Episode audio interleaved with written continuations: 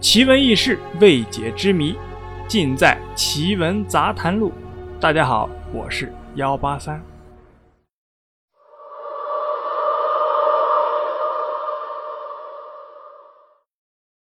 一九三六年，关东军七三幺部队通过强制征差，进驻哈尔滨平房镇，致使一千六百三十八户中国百姓被迫离家迁徙，流离失所。其中不少青壮年被七三幺部队强征到劳务班当劳工，饱受摧残。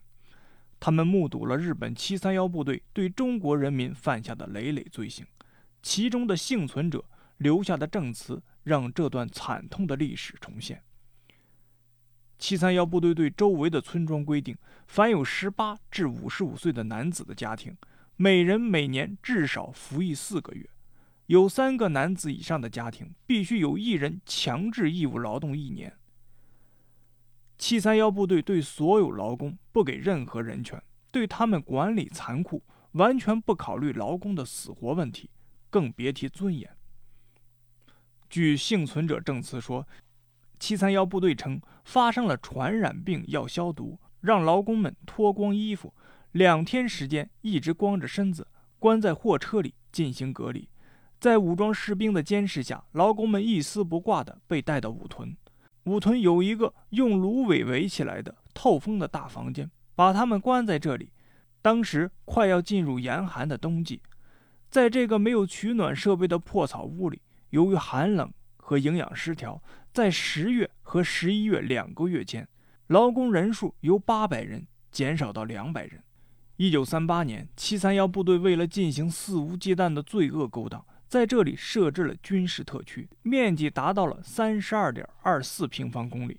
他们在这一地区实行法西斯统治，凡是居住在军事特区的中国人都必须有居住许可证，如果没有许可证，就被视为可疑分子，随其进行任何处置，而不能进行争辩。中国劳工置身于七三幺部队劳务班残酷的管理之下，他们每天早上出工之前要站队。点名还要背诵日本国的国民训。结束一天劳役回来时，门卫对劳工进行全身检查。在工地劳动不允许离开指定位置一步，不允许在禁区附近行动或者四处张望。七三幺部队为了控制中国人民，推行恐怖政治，专门设立的衙门院刑讯所，就是其恐怖政治的执行机关。这里曾上演的现代酷刑。让中国劳工不寒而栗。酷刑一是粪便刑。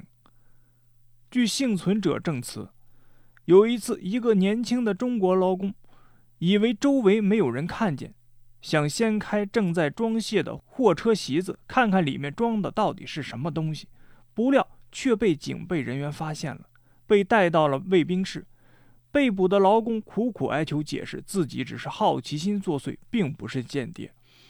然而，日本兵什么也不听，用铁丝把他的四肢捆起来，扔进了卫兵室地下巨大的粪池里。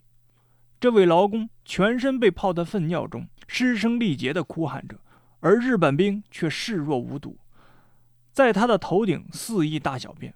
这个年轻人在忍受了将近一个月的煎熬后，被送进监狱，最终作为实验材料而被杀害。如果这位劳工还活着的话，即使洗掉全身上下的粪便，而精神上的屈辱、迫害却始终不能消除。酷刑二是香床刑，在衙门院的刑讯室里放着一张木床，在床的两边手脚相应的位置安装有铁环，让犯人仰面躺在木床上，用铁环把手脚固定，然后用绳子捆在床上。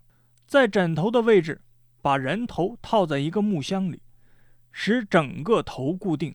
审讯人用水桶往犯人脸上泼水，木箱中水会越来越多。当水位超过鼻子，犯人连同水带空气一起吸入，猛烈的呛水。这样循环往复，犯人伴着剧烈的呛水缺氧，逐渐失去知觉。然后日本人再把犯人从床上拽下来，使其苏醒。使用这样的方法，让中国劳工遭受了异常的痛苦。然而，狡猾的日本人却不会使犯人的身体受伤，不会妨碍继续劳动。劳工经历了痛苦和恐惧，最终被迫顺从。酷刑三：穿钉靴。有一位姓邢的年岁比较大的中国劳工，由于口吃，在卫兵责问时未能流利地做出回答，被残忍的日本兵毒打到不省人事，还被强制穿上带着铁钉的长靴劳作，常常拖着满脚的鲜血，刺鼻的血腥味混合着厂房浓浓的消毒水的味道，仿佛给每个人敲响了警钟。然而，每次日本卫兵。路过，始终透着胜利者的微笑。饱受煎熬的中国劳工，在日本的摧残下，艰难屈辱地活着。然而，最后他们之间的幸存者也是屈指可数。好了，故事啊就是这样。您呢，信则有，不信则无。我是幺八三。